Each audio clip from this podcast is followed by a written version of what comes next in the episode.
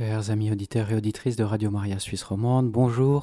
Nous nous retrouvons pour un nouvel épisode de L'Église face aux controverses. J'accueille donc Gérard Lemaire. Bonjour Gérard. Bonjour Théo. Et aujourd'hui, vous allez nous parler d'un sujet particulièrement brûlant, l'Église et la peur de, de l'enfer. Oui, l'Église et la peur de l'enfer. Sujet brûlant, comme vous dites, oui. Alors, figurez-vous que j'ai connu une maman qui m'avait un jour dit qu'elle s'était détachée de l'Église parce que cette institution ne lui convenait plus, et elle m'a parlé de la peur de l'enfer, cette peur qu'on lui avait enseignée au catéchisme dans son enfance et qui la terrorisait jusque dans ses rêves. Non, elle ne voulait plus d'une Église qui manipule les gens par la peur de l'enfer. Oui, c'est vrai que le catéchisme n'a pas toujours été enseigné à l'école comme il aurait dû l'être, avec les meilleurs enseignants possibles. Oui, c'est d'ailleurs le cas de tous les enseignements. J'ai eu malheureusement un jour, enfin une année, un mauvais professeur d'histoire, et puis l'année suivante, un très bon professeur d'histoire. C'est comme ça, tout le monde n'est pas doué pour enseigner. C'est vrai. Mais il y a des bons profs et des moins bons profs, en tout cas des, professeurs qui nous accrochent moins et puis auxquels on finit par s'habituer. Mais peut-être quand même que cette maman exagérait ce qu'elle avait vécu. Parce que elle justifiait ainsi le fait qu'elle n'avait plus envie de suivre l'enseignement de l'Église et des évangiles et ainsi elle jetait le bébé avec l'eau du bain, comme on dit. Oui, peut-être que c'est comme ça que ça s'est passé, peut-être pas. En attendant, sa fille de 7 ans me disait qu'elle avait vu le DVD du film Massacre à la tronçonneuse et que cela ne lui avait fait même pas peur. Qu'elle avait même ri à certains moments de ce thriller gore. C'est quand même un étrange contraste. Il est vrai, avouons-le, que les enfants aiment avoir peur. Ils aiment les histoires d'ogres, les histoires de dragons, de grands héros qui se battent contre des extraterrestres, qui sont armés de tentacules mortels. Ils aiment les jouets représentant des dinosaures monstrueux avec de terribles mâchoires articulées. Ils aiment les jeux vidéo qui sont d'un réalisme inouï, qui leur permettent de détruire des villes entières, désintégrer des soldats sans âme, et cela dans un réalisme étourdissant surtout depuis que la 3D a envahi le domaine de l'enfance. On voit à la télévision des films à peine déconseillés au moins de 10 ans, des films dans lesquels on massacre à tour de bras, à coups de litres d'hémoglobine, des personnages se tordant de douleur, criblés de balles à bout portant, explosés dans leur véhicule, ou encore déchiquetés par des grenades et des désintégrateurs galactiques. Mais l'enfer, oula, l'enfer, il ne faut surtout pas en parler, ça fait peur aux enfants. Mais vous ne vous rendez pas compte, madame, monsieur, ça fait peur aux enfants, l'enfer. Bon, ben, je crois vraiment qu'il faut déplacer le problème. Le vrai problème n'est pas la peur de l'enfer, mais la peur de la mort, et surtout d'un possible jugement d'un Dieu auquel on veut alors refuser de croire. C'est le jugement de Dieu qui fait peur, et on préfère croire que ce Dieu, que l'on imagine évidemment cruel et sadique, puisque sinon il interviendrait sur la terre pour empêcher les guerres, les tremblements de terre et toutes les catastrophes qu'on lui fait endosser. Non, on préfère croire qu'il n'existe pas, que c'est l'Église qui se sert de cette terreur pour manipuler les esprits. Ou alors, si Dieu existe quand même, il ne peut être que miséricordieux. Et il est impossible d'imaginer une damnation éternelle de sa part. Bref, on peut résumer en disant que Dieu n'existe pas, et que donc l'enfer et Satan non plus, ou alors que Dieu existe quand même, et donc il ne peut être qu'infiniment bon, et au mieux indifférent, ou en tout cas incapable de nous vouloir du mal. Nous allons essayer de voir tout ça d'un peu plus près, si vous voulez bien. La peur de l'enfer est pourtant bien réelle auprès des personnes particulièrement sensibles et vulnérables. Et cette peur porte un nom, l'adéphobie, avec un H la phobie de l'Hadès. Hadès était le dieu de l'enfer chez les Grecs. Et les Grecs avaient d'ailleurs développé une sérieuse construction mythologique du monde des enfers, avec les profondeurs affreuses du Tartare, les fleuves de l'enfer comme le Styx et l'Achéron, Charon qui pilotait la barque conduisant aux enfers les âmes des trépassés, Cerbère, le chien enchaîné à trois têtes, qui gardait la porte de l'enfer en terrorisant les morts, mais dans les autres mythologies aussi, euh, il y a des faits quand même terribles. Dans l'enfer des Chinois, par exemple, les âmes maudites parcourent un labyrinthe où elles sont torturées, sciées, démembrées au cours de diverses festivités infernales. Chez les hindous, et même des bouddhistes, le naraka est le lieu où les personnes séjournent longtemps avant de se réincarner dans une créature inférieure pour ensuite assumer le karma d'une vie précédente qui n'a pas été très bonne. On y trouve là toutes sortes d'horribles supplices en lien avec leurs fautes, des brûlures affreuses, des lacérations du corps, des plaies brûlantes sur la peau, même des chiens affamés qui les dévorent. À moins que la sinistre damnation d'être piétinés par des mastodontes géants, des éléphants de fer qui les réduisent en bouillie. Donc vous voyez, on a le choix aussi. Toutes les religions, tous les paganismes même, ont leur enfer. Cette peur est commune aux populations du monde entier et sont reliées par un dénominateur commun, l'existence d'un univers où le bien est récompensé et le mal irrémédiablement puni. La déphobie est une peur irrationnelle de l'enfer, irrationnelle comme beaucoup d'autres phobies d'ailleurs. Et cette phobie rejoint la peur de la mort, même chez les non-croyants, dans une sorte de morale naturelle puisée dans la nuit des temps. Quand cette phobie s'imprègne de la religion, elle s'en nourrit parfois et induit un sentiment de rejet qui peut aller jusqu'au rejet de la foi elle-même, mais aussi induire une envie de mourir pour ne plus avoir peur de l'inconnu. Mais revenons à l'enfer chrétien. Nous sommes tous des pécheurs et nous savons aussi que Dieu nous pardonne si nous nous repentons de nos fautes. Jésus est un Dieu de miséricorde, mais aussi un Dieu de justice, et on l'oublie trop souvent. La parabole du mauvais riche qui participe à un grand festin en laissant dehors le pauvre Lazare s'est peu à peu édulcorée au profit d'une explication plus rassurante, celle d'une simple parabole destinée à mettre en évidence l'amour évangélique qui surpasse tout de toute façon. Et on évite de parler de la suite, où le mauvais riche supplie Dieu de lui donner une simple goutte d'eau sur sa langue desséchée. Ah, ce mauvais riche, s'il avait demandé pardon à Dieu avant de mourir, toute sa vie future aurait basculé. Si le pardon est une magnifique qualité des chrétiens, la contrition peut, selon la définition du Concile de Trente, prendre deux formes très différentes. Il y a la contrition parfaite, qui se traduit par une profonde tristesse d'avoir offensé Dieu, et qui conduit alors à une vraie et sincère conversion. Mais il y a aussi la contrition appelée attrition par l'Église, et qui est un regret de nos fautes, mais un regret par peur du châtiment.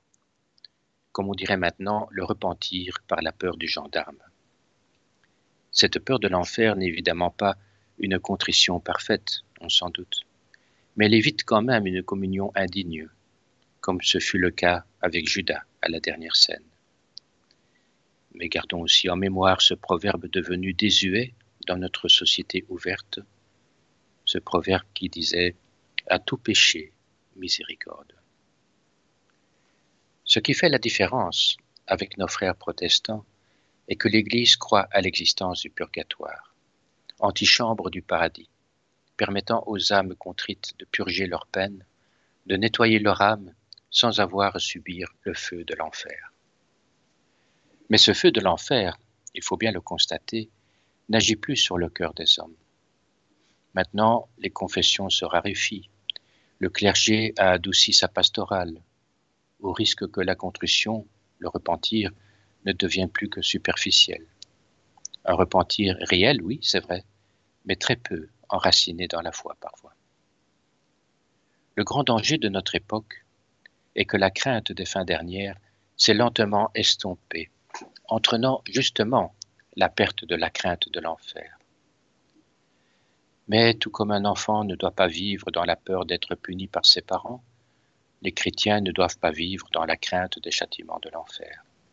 C'est l'amour qui doit passer en premier.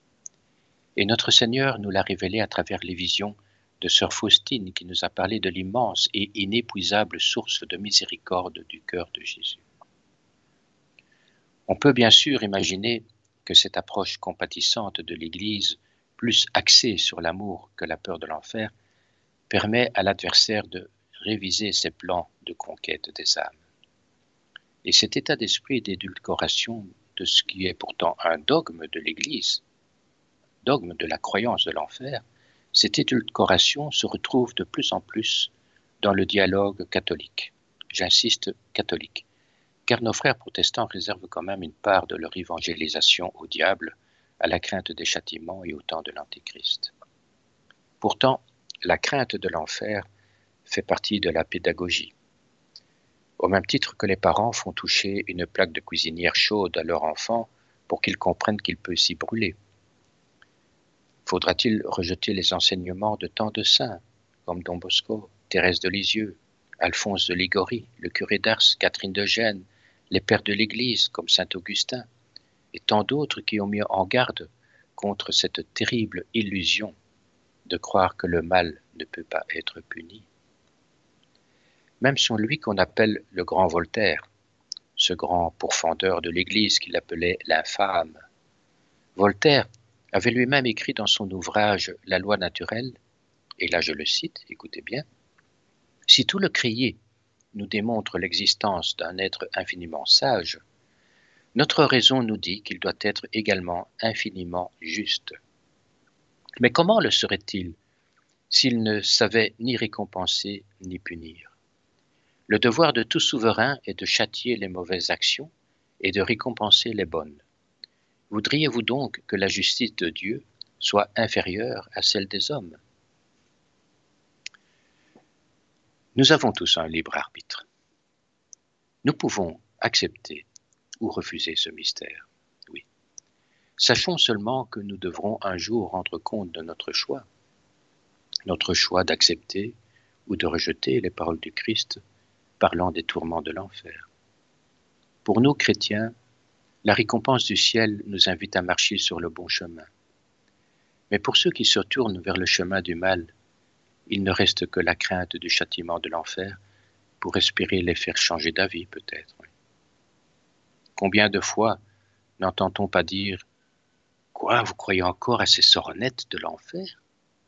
Quoi, vous, vous qui si intelligent, vous croyez encore à ces vieilles légendes ces vieux poncifs dont l'Église a eu tant de mal à nous débarrasser? Ou encore une phrase terrible, du style Oui, un prêtre m'a un jour dit qu'il s'agissait d'anciennes croyances de l'Église, mais dans ce monde moderne, elles sont devenues obsolètes et même ridicules. Le père Tomaselli avait recueilli cette réflexion au cours d'une discussion. Mais madame, il faut croire à l'enfer c'est un dogme de notre foi. Toutefois, vous n'êtes pas obligé de croire qu'il y a quelqu'un dedans. Eh bien ici, nous sommes vraiment au cœur du problème. Nous devons constater que si beaucoup de gens balaient les châtiments de l'enfer d'un revers suffisant de la main, ils balaient en même temps celui qui en est le maître, c'est-à-dire l'adversaire. Pas d'enfer, pas de diable, pas d'ange déchu. Et vous connaissez la boutade qu'on attribue à Baudelaire dans le spleen de Paris. Le plus grand subterfuge du diable, c'est de faire croire qu'il n'existe pas. D'ailleurs, nous vivons dans un monde où le virtuel prend toute sa mesure. Et le virtuel, lui non plus, n'existe pas. Le virtuel est mensonge, si l'on y réfléchit bien. Le virtuel est une tromperie qui sert d'ailleurs de plus en plus à, trafiquer la vérité à enjoliver le mensonge, à créer de faux rêves, des illusions, à travers des films, des séries qui nous éloignent de la création de Dieu. Faire croire que l'enfer n'existe pas, que le diable n'existe pas et qu'au-delà de la mort, il n'y a rien d'autre que le vide, ou au mieux une croyance en une nouvelle réincarnation, tout cela a été un travail que l'adversaire a remarquablement bien mené et son plan devient clair. Et ce plan, nous allons en parler après cette petite pause, chers auditeurs.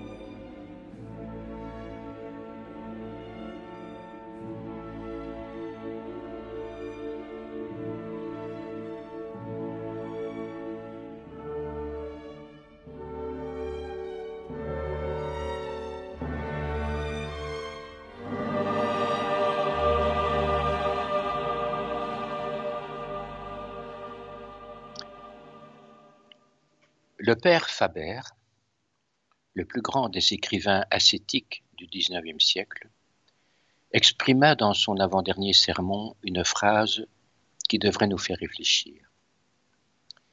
Il avait dit que la plus fatale préparation du démon pour la venue de l'Antéchrist, c'est l'affaiblissement de la croyance des hommes au châtiment éternel.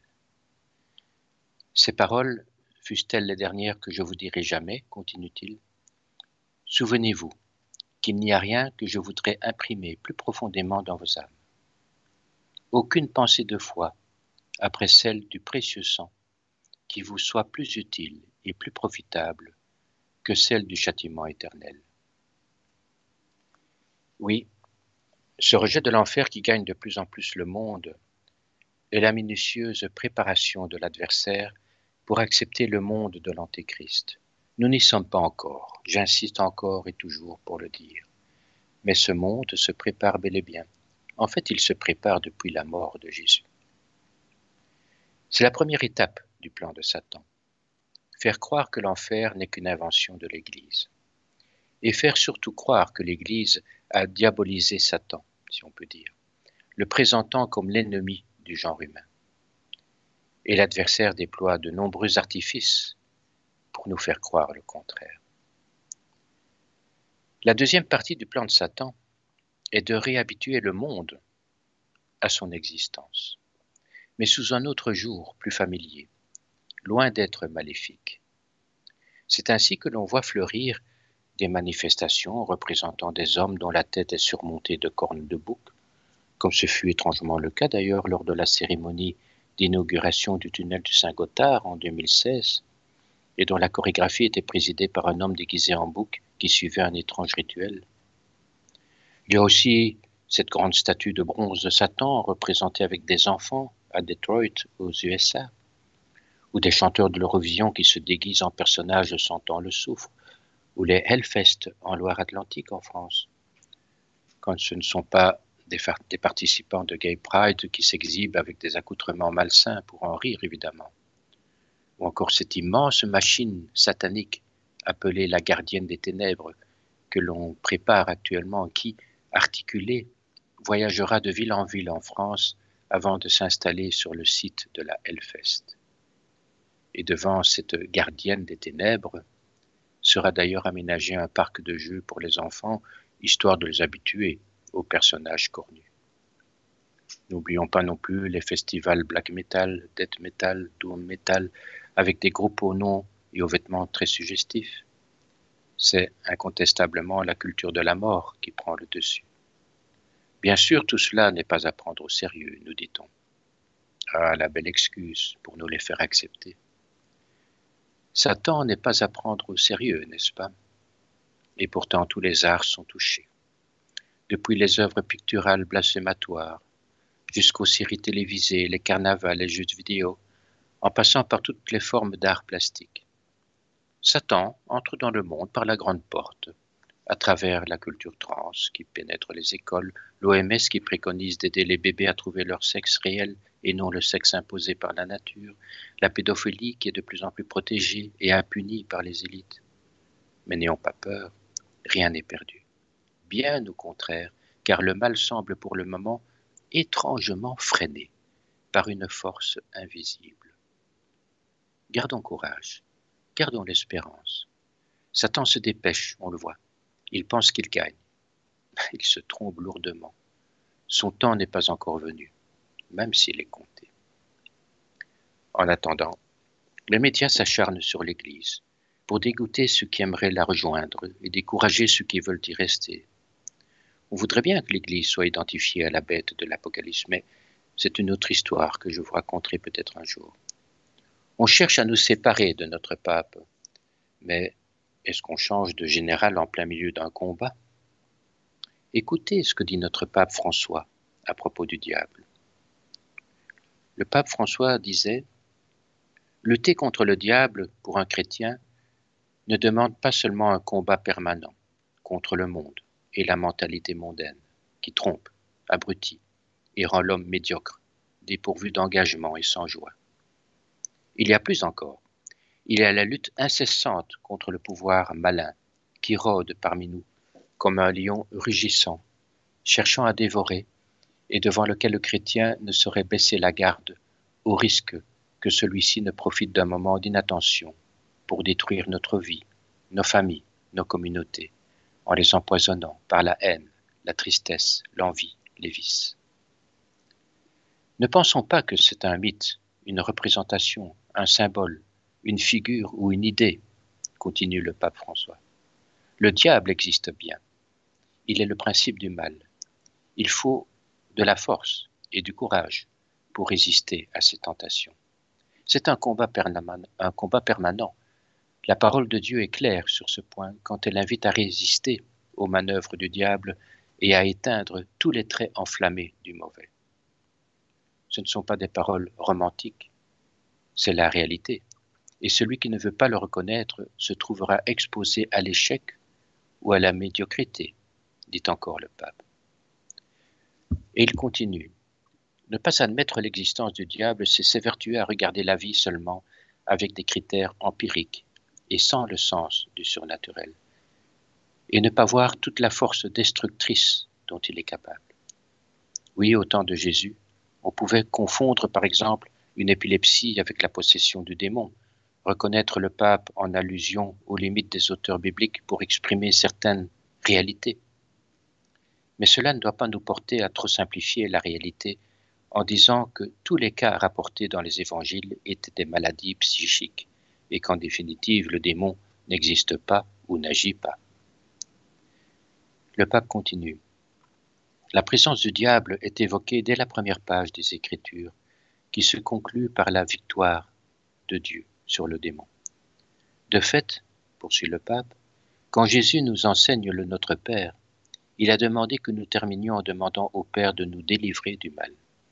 Pas d'un mal abstrait, mais d'un être personnel qui nous harcèle, le malin. Et si Jésus enseigne à demander tous les jours cette délivrance, c'est pour que nous ne relâchions pas notre attention et que son pouvoir ne nous domine pas.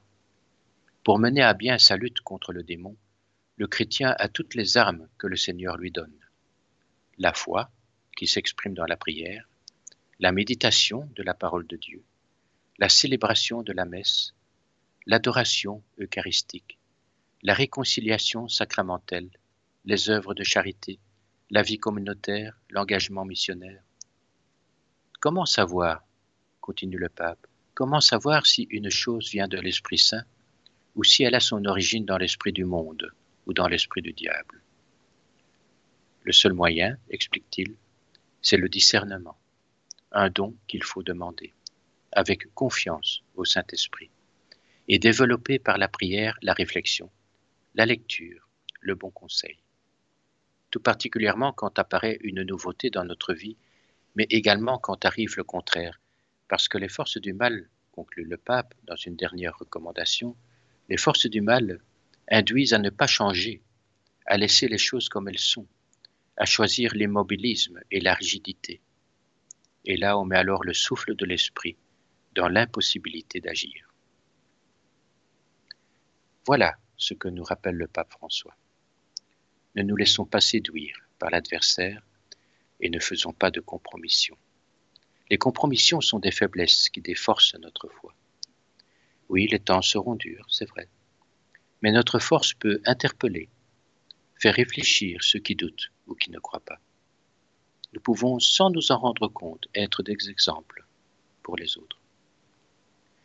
Donc la première étape du plan de Satan était de faire croire que l'enfer n'est qu'une invention de l'Église, et surtout évidemment de faire croire que l'Église a diabolisé Satan, je viens d'en parler. La deuxième partie du plan est donc de réhabituer le monde à son existence sous un autre jour plus familier, mais qui ne dévoile pas encore sa vraie doctrine. Nous sommes donc pour le moment dans cette deuxième partie du plan de l'adversaire. La troisième partie du plan de Satan sera son aboutissement. Dans la Bible des satanistes, Satan est le libérateur de l'humanité, le libérateur des hommes enchaînés à la religion, le libérateur des femmes dont Ève fut le modèle.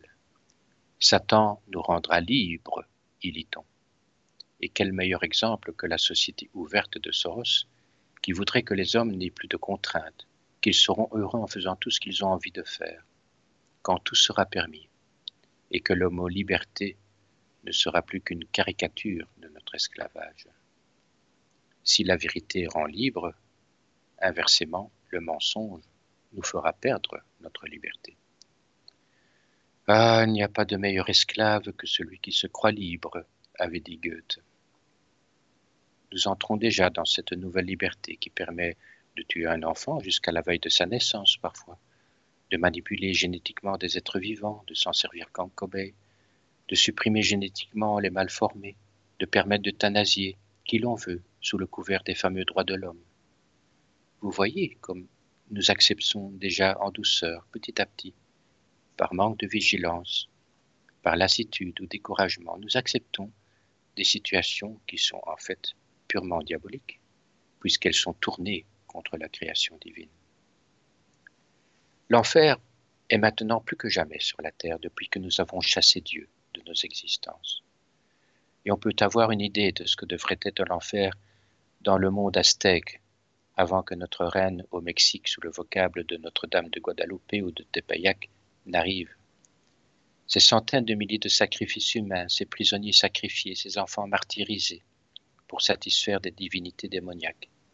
Un monde où les Aztèques vivaient dans la peur effroyable, malgré que la nouvelle culture wokiste nous enseigne le contraire, selon évidemment la classique inversion des valeurs.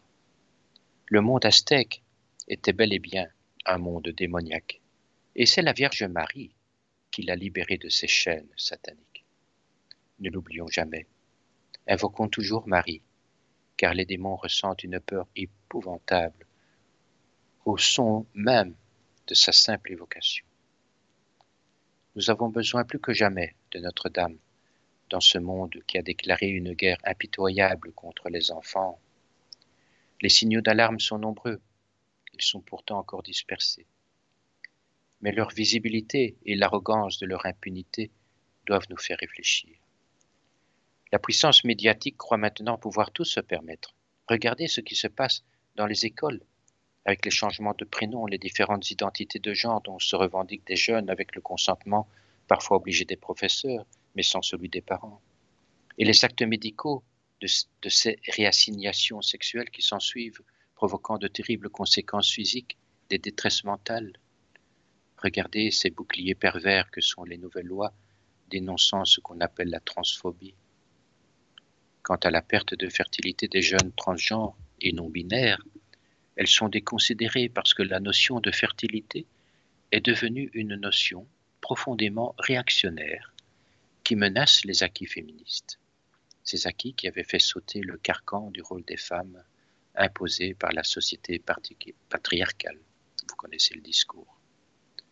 On nous dit que la différence sexuelle serait construite pour opprimer les femmes et les minorités sexuelles. On nous dit qu'il serait temps d'en finir avec l'hétérocratie. En réalité, c'est toute la société qu'on déconstruit. Et c'est l'école qui en est le grand laboratoire. Et tout est à l'avenant. Les drogues envahissent le monde de la jeunesse.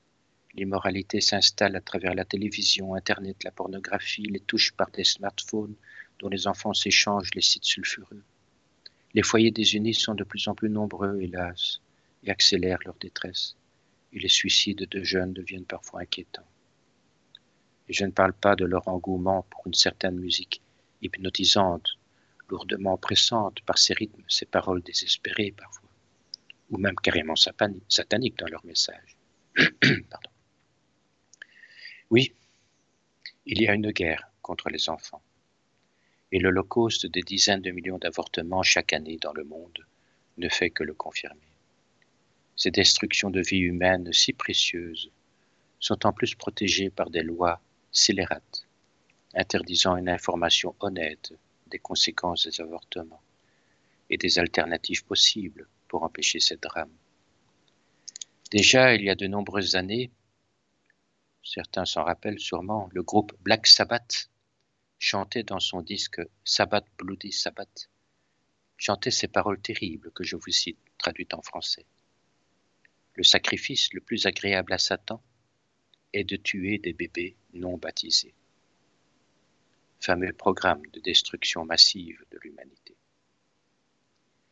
Il faut quand même rappeler, comme l'écrit Ariane Billerand dans son livre Les impostures des droits sexuels ou la pédophilie au service du totalitarisme mondial, il faut rappeler que Alfred Kinsley est à l'origine du fameux Institut Kinsley qui a été accrédité par l'ONU en tant que ONG, habilité à faire valoir ses compétences en matière de sexualité, de genre et de reproduction. Ce sinistre personnage a commis de nombreux viols sur des enfants en bas âge au nom de la recherche pour lui, l'inceste et la pédophilie étaient profitables aux enfants dès le berceau. Et il était fasciné par les expériences occultistes et sataniques du mage sorcier Aleister Crowley. Kinsley aurait d'ailleurs participé à des cérémonies orgiaques. Mais bref, voilà le genre de personnage qui corrompt nos enfants par le biais d'une institution pourtant internationale et tout à fait officielle. Les idéologies mortifères se propagent à une vitesse catastrophique cette imposture des droits sexuels sur lequel on retrouve bien la griffe de l'adversaire d'ailleurs, la propagation de la pédophilie dont on réduit de plus en plus l'âge de consentement et sa légalisation, les standards de l'OMS préconisant l'apprentissage sexuel dès l'âge de 4 ans, les films comme Le baiser de la lune par exemple présentés à des enfants de 3 ans, brisant ce qu'on appelle avec beaucoup d'arrogance des stéréotypes dépassés les contes racontés par des trans aux enfants dans les écoles, toutes ces choses nous poussent à nous demander si la Rome païenne était allée aussi loin dans ses immoralités. Oui, il y a une guerre ouverte contre les enfants. L'enfer se répand sur la terre. Et la Vierge Marie dans tout cela. Eh bien, nous parlerons d'elle après cette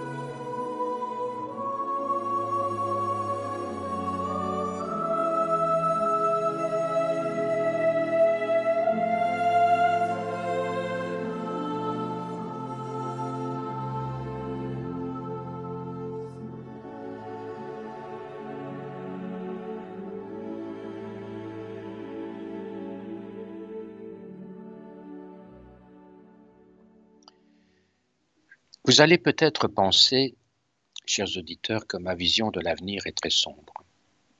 Eh bien non, au contraire. Ces forces du mal qui se manifestent de plus en plus ouvertement sont le prélude d'une aube nouvelle qui se lève et qui balayera l'immoralité. Satan, je le répète, Satan croit gagner, mais il a déjà perdu.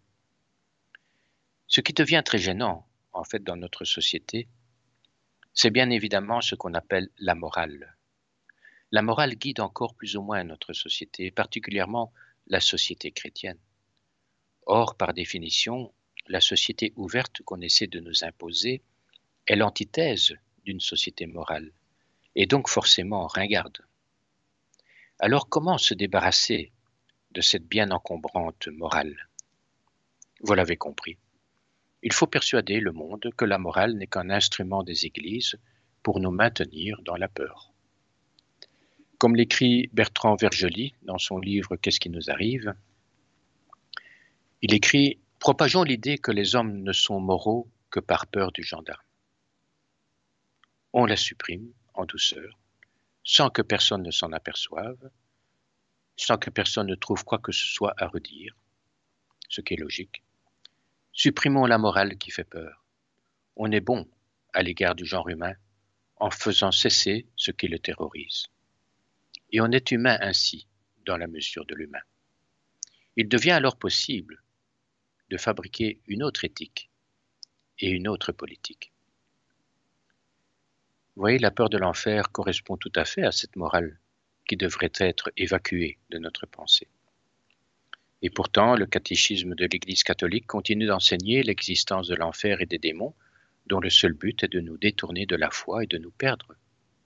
Et les évangiles ne sont pas avares sur le sujet, ni les épîtres. Saint Paul met en garde les Corinthiens, par exemple, contre les faux prophètes qui propagent leurs idées. Ces gens sont de faux apôtres, des ouvriers malhonnêtes qui se déguisent en apôtres du Christ, dit-il. Il n'y a pas de quoi s'étonner. Satan lui-même se déguise en ange de lumière, dit Saint Paul. Nous savons que nous sommes de Dieu, écrit Saint Jean dans sa première lettre au chapitre 5, verset 19.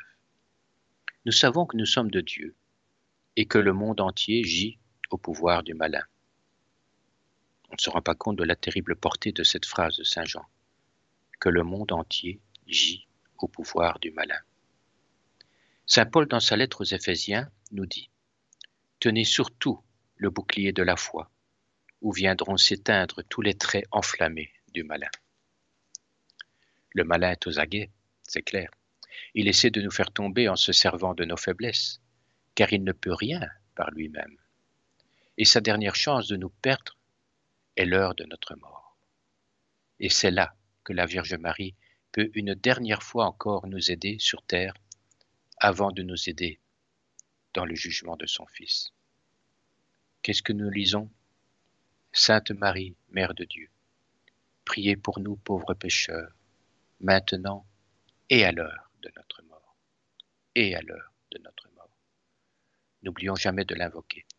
Rappelons-nous la vision de l'enfer que Marie a permise aux trois enfants de Fatima en 1917. Je vous la rappelle. À un certain moment, Notre-Dame a ouvert ses mains et il en est sorti un faisceau de lumière qui semblait pénétrer dans la terre. Et les enfants virent alors au pied de la Vierge comme une grande mer de feu. Et dans ce feu étaient plongés, noirs et brûlés, des démons et des âmes sous forme humaine, ressemblant à des braises transparentes. Soulevés en l'air par les flammes, ils retombaient de tous côtés comme les étincelles d'un grand incendie, sans poids ni équilibre, au milieu de grands cris, de hurlements de douleur et de désespoir qui faisaient frémir et trembler d'épouvante. Les témoins de cette scène levèrent les yeux vers la Sainte Vierge comme pour demander secours, et la Vierge ajouta Vous avez vu l'enfer, où vont, aboutir les âmes des pauvres pécheurs. Récitez le rosaire et dites à la fin de chaque dizaine, Ô mon Jésus, pardonnez-nous nos péchés, préservez-nous du feu de l'enfer, prenez au paradis toutes les âmes et secourez surtout celles qui ont le plus besoin de votre miséricorde. Sainte Thérèse d'Avila a eu aussi le terrible privilège de pénétrer en vision dans l'abîme éternel. Elle avait décrit dans sa biographie ce qu'elle avait ressenti de cette expérience. Écoutez-la. Un jour, pendant mon oraison, je fus tout à coup transporté, corps et âme, en enfer. Et je compris que Dieu voulait me montrer le lieu où les démons me préparaient et que j'aurais, que j'aurais mérité par les péchés par lesquels je serais tombé si je n'avais pas changé de vie. Et pendant tout le temps qu'il m'est resté à vivre, je n'ai pas oublié ces horreurs de l'enfer. L'entrée de ce lieu de tourment me parut semblable à une sorte de four bas et obscur. Pour paver une couche de boue infecte où grouillait une multitude de reptiles venimeux, dégageant une odeur insupportable. Je ressentais dans mon âme un feu dont aucune parole ne pourrait exprimer la nature, et dans mon corps j'éprouvais en même temps d'atroces souffrances. Durant ma vie, j'avais enduré de grandes douleurs, mais celle-là n'était rien en comparaison de celle éprouvée en enfer, et la pensée de ces tourments ne devait jamais cesser ni diminuer d'intensité. Et mettait le comble, et mettre le comble à cette infernale désolation. Non, ces tortures du corps ne sont pas comparables à celles de l'âme. J'éprouvais un sentiment d'angoisse, un serrement de cœur si sensible et en même temps si effroyable, si amèrement triste, que j'essayais en vain de le décrire. Dire qu'à chaque instant, j'éprouve les angoisses de la mort reste bien en dessous de la réalité. Je ne saurais jamais trouver d'expression assez forte pour donner une idée de ce feu intérieur, de ce désespoir qui constitue précisément la part des souffrances les plus douloureuses de l'enfer. Le moindre espoir de consolation ne peut pénétrer dans cet horrible séjour. L'air qu'on y respire est pestilentiel, tout y est suffocant, aucun rayon de lumière, il n'y a que des ténèbres et cependant, ô mystère, Malgré l'absence de toute lumière, on y voit tout ce qu'il peut y voir de plus répugnant et de plus pénible à la vue. Je peux assurer que tout ce que l'on peut dire de l'enfer, tout ce que l'on peut lire dans les livres au sujet des tourments et des divers supplices que les démons font subir aux damnés, n'est rien en comparaison de ce qu'il est en réalité. C'est la même différence qu'il y a entre le portrait inanimé et la personne vivante qu'il représente.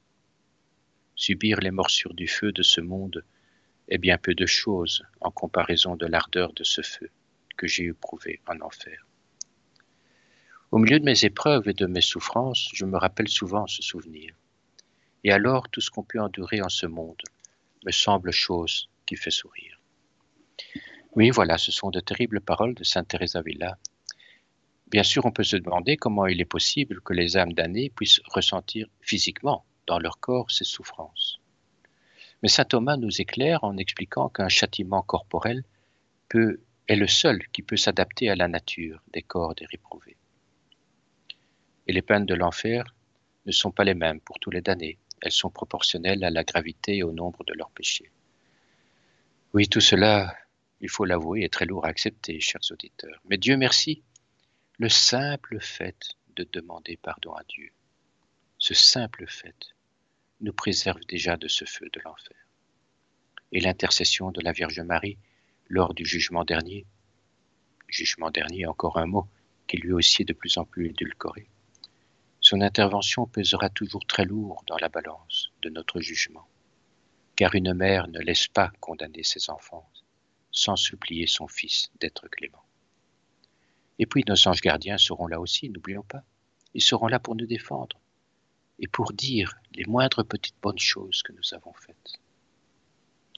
C'est vrai, tout ce que je vous dis peut paraître tellement simpliste, n'est-ce pas? Simpliste pour ceux qui ne croient pas ou qui n'ont pas envie de croire.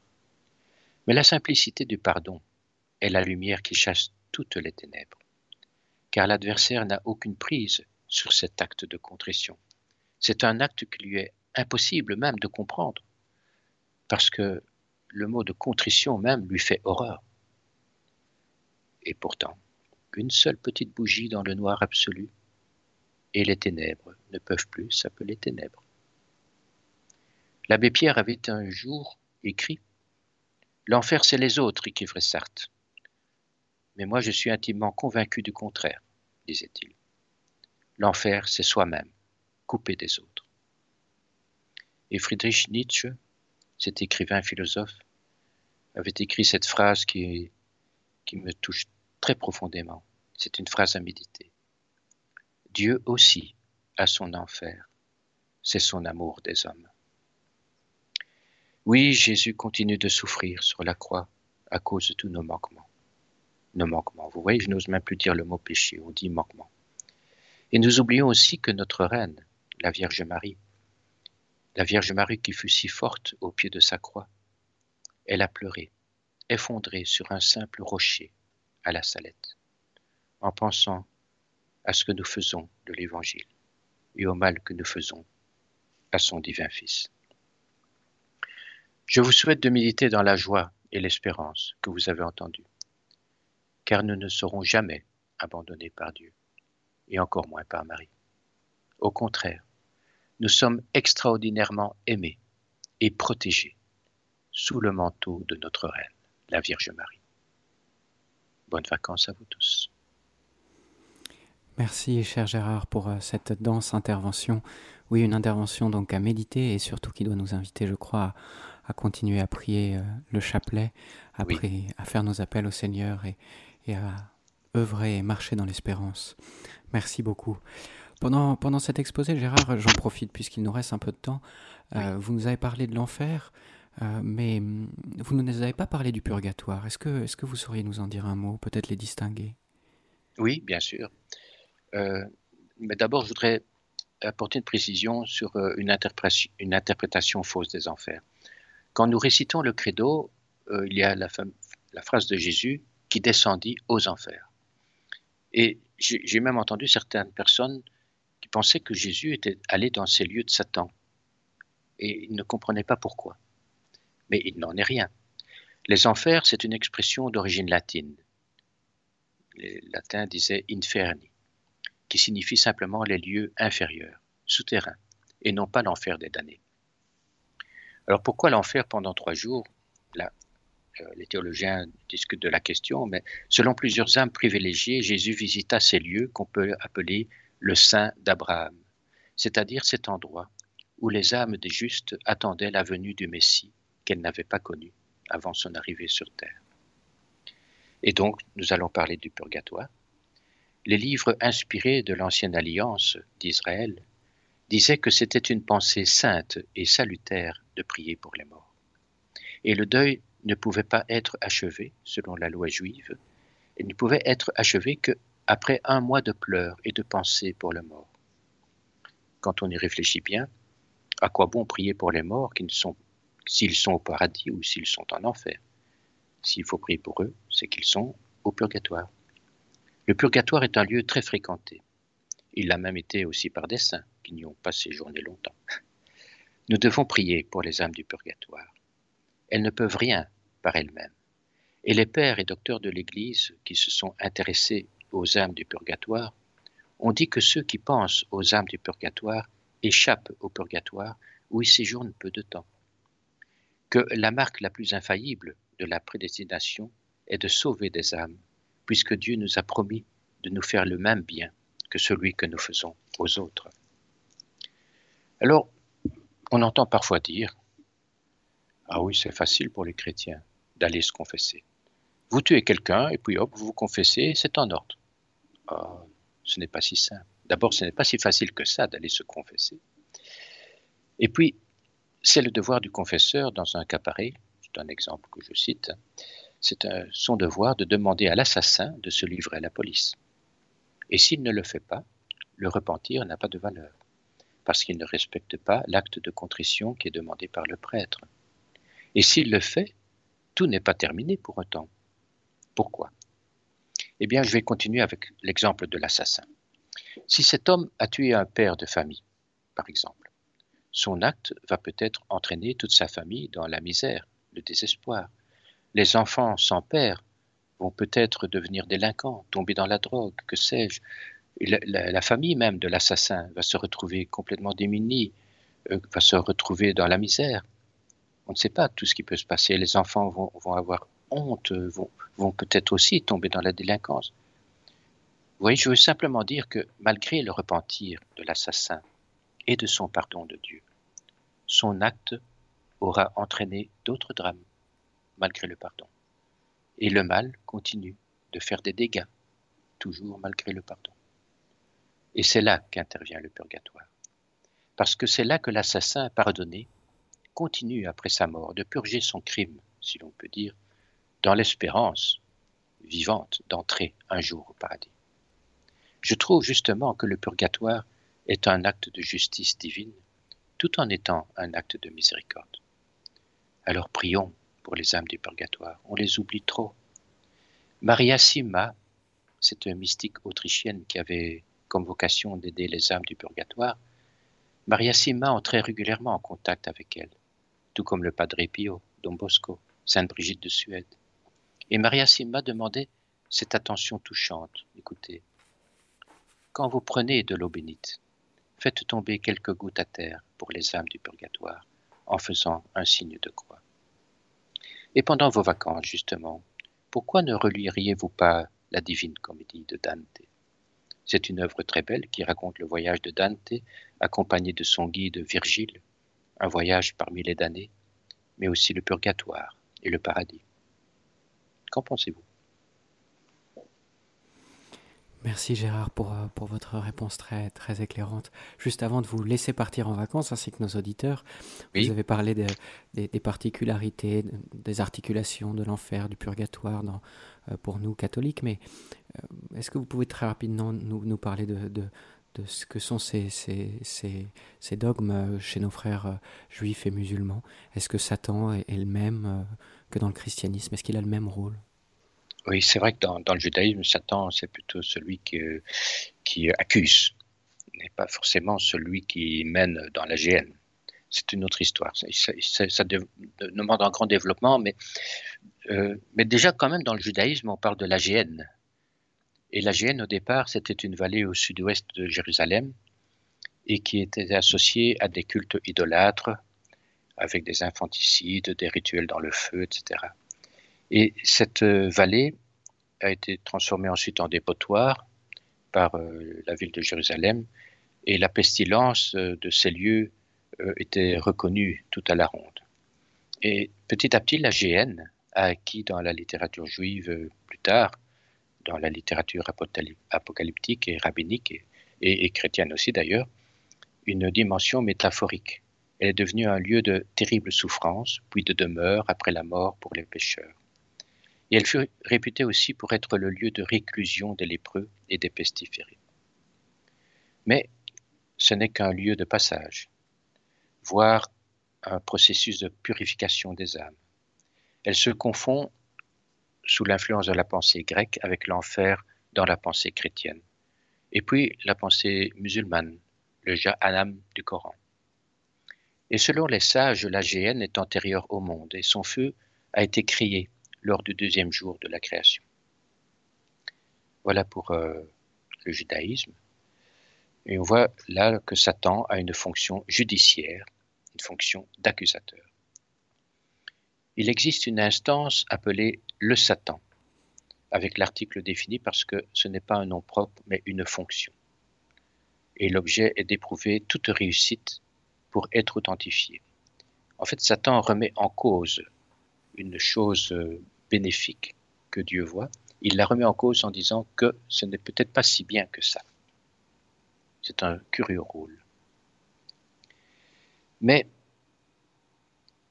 Satan, à ce moment-là, assiste Yahvé dans le jugement de Job, par exemple. Mais il n'est pas autonome. S'il s'en prend à Job, il est pourtant soumis à Yahvé et n'agit qu'avec la permission de Yahvé. La Kabbale, appelée faussement d'ailleurs la cabale mystique. La cabale n'a rien de mystique. La cabale décrit également l'âme dans la GN, se cassant comme une flamme d'une chandelle en allumant une autre. Une partie de l'âme est purifiée remonte au Créateur et l'autre revient dans le monde des vivants afin de réparer les fautes antérieurement commises, parce que les, kabbalistes croient à la réincarnation. Et nos, amis musulmans qui se rendent à la Mecque exécute toujours le rituel de la lapidation de Satan. C'est l'un des derniers rituels du grand pèlerinage en Arabie saoudite. Ce sont des stèles qui représentent Satan et elles sont dressées dans la vallée de Mina, près de la Mecque, dans l'ouest du royaume. Satan, tout comme les figures humaines, divines ou animales, sont interdites dans l'islam, vous le savez, et donc euh, Satan, le shaitan, est représenté par des stèles, et les fidèles effectuent alors le geste symbolique consistant à jeter sept cailloux en direction de l'une des stèles représentant Satan. Je, crois que ça doit leur faire du bien. Ça doit faire du bien de pouvoir euh, personnifier comme ça Satan et, lui lancer des pierres. Voilà. En tout cas, ce qui, pourra nous faire du bien, c'est de, persévérer dans la prière et de, continuer à prier le chapelet comme on le disait juste avant. Je vous remercie beaucoup Gérard pour votre intervention. Euh, j'invite tous les auditeurs à les réécouter en podcast sur notre site internet et puis je vous souhaite de très bonnes vacances. Oui, et je vous souhaite à vous tous aussi, aussi bien l'équipe formidable qui, qui supporte toutes ces histoires et tous les auditeurs. Bonnes vacances à tous. Merci Gérard, merci.